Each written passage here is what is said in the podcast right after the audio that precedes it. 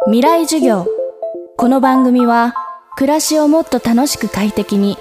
川口義賢がお送りします。未来授業。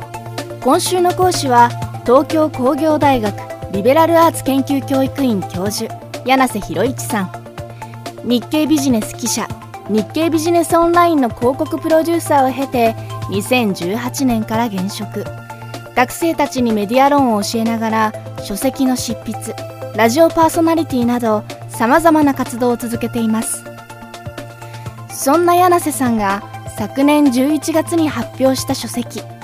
国道16号線日本を作った道。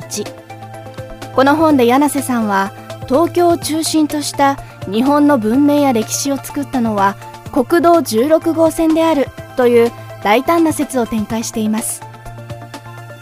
三浦半島の付け根から横浜を通り東京の八王子や福生埼玉県の川越埼玉春日部を抜け千葉の野田柏木更津富津岬まで。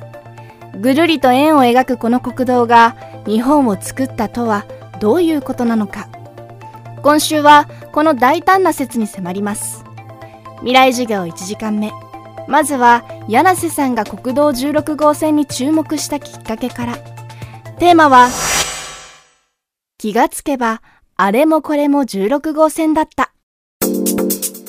一つのきっかけは実は今この出演している FM 東京さんと関係があります。私が高校時代1980年代前半にですねマンハッタンオプっていうハードボイルドラジオドラマをやっていたんですけどその脚本を書いていたのが小説家の矢作俊彦さんだったんですねで僕はそのドラマの大ファンになりましてで彼の小説が横浜横須賀三浦半島そして国道16号線に自動車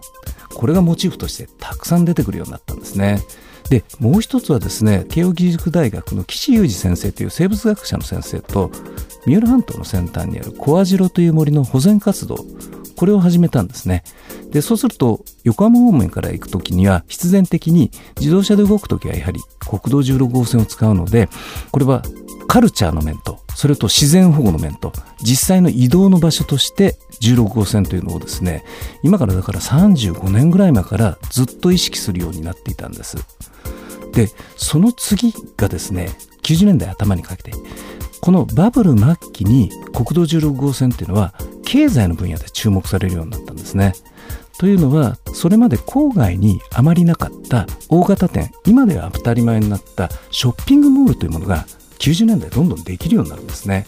で当時私は日経ビジネスで流通担当だったのでこの辺りの取材を始めて16号線を今度はビジネスの面でフィールドワークするようになった。でこのように小説自然保護経済。でしかもですね車で動いている時にですね音楽がかかるんですけど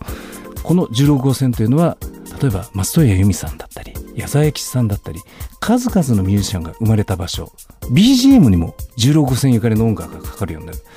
なんでこんな重層的にここの道ではいろんな物事が生まれてくるんだろう。これが今回本を書くきっかけになりました。さらに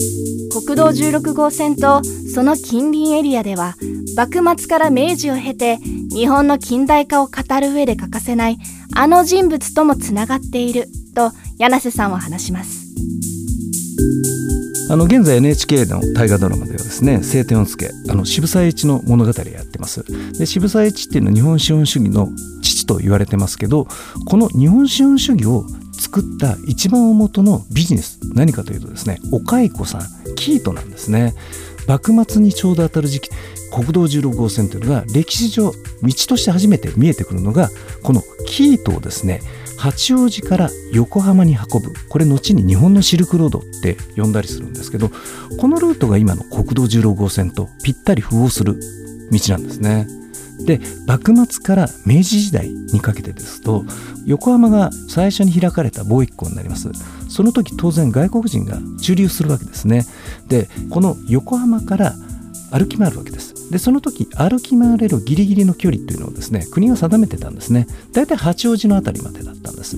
そうするとですね外国のしかもインテリが随分いらしたんですね。で結果どうなったかっていうとですね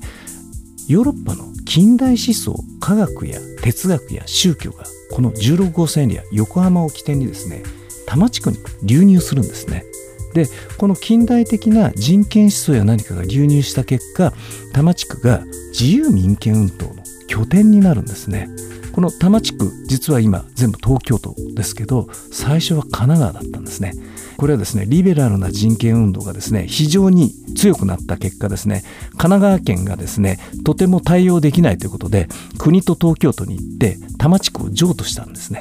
なので今東京都に多摩地区が入ってますけどこれ元はというと16号線エリアから入ってきた西洋のですね近代思想とこのエリアのリベラルな空気というのが合致して割とあのリベラルな政治活動がこの立ち上がった。神奈川から東京に多摩地区が移った。その一つの理由に16号線エリアのリベラルなあるいはですねヨーロッパの思想や科学積極的に流入したというのがこれ大きなポイントとして挙げられると思います。未来授業今週の講師は東京工業大学リベラルアーツ研究教育院教授柳瀬博一さん。今日のテーマは気がつけばあれもこれも16号線だったでした。明日も柳瀬さんの授業をお送りします。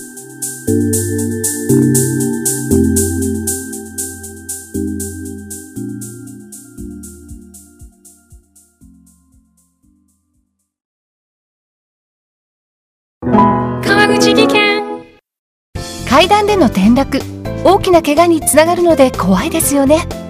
足元の見分けにくい階段でもコントラストでくっきり。白いスベラーズが登場しました。皆様の暮らしをもっと楽しく快適に。川口技研のスベラーズです。未来授業。この番組は暮らしをもっと楽しく快適に。川口義賢がお送りしました。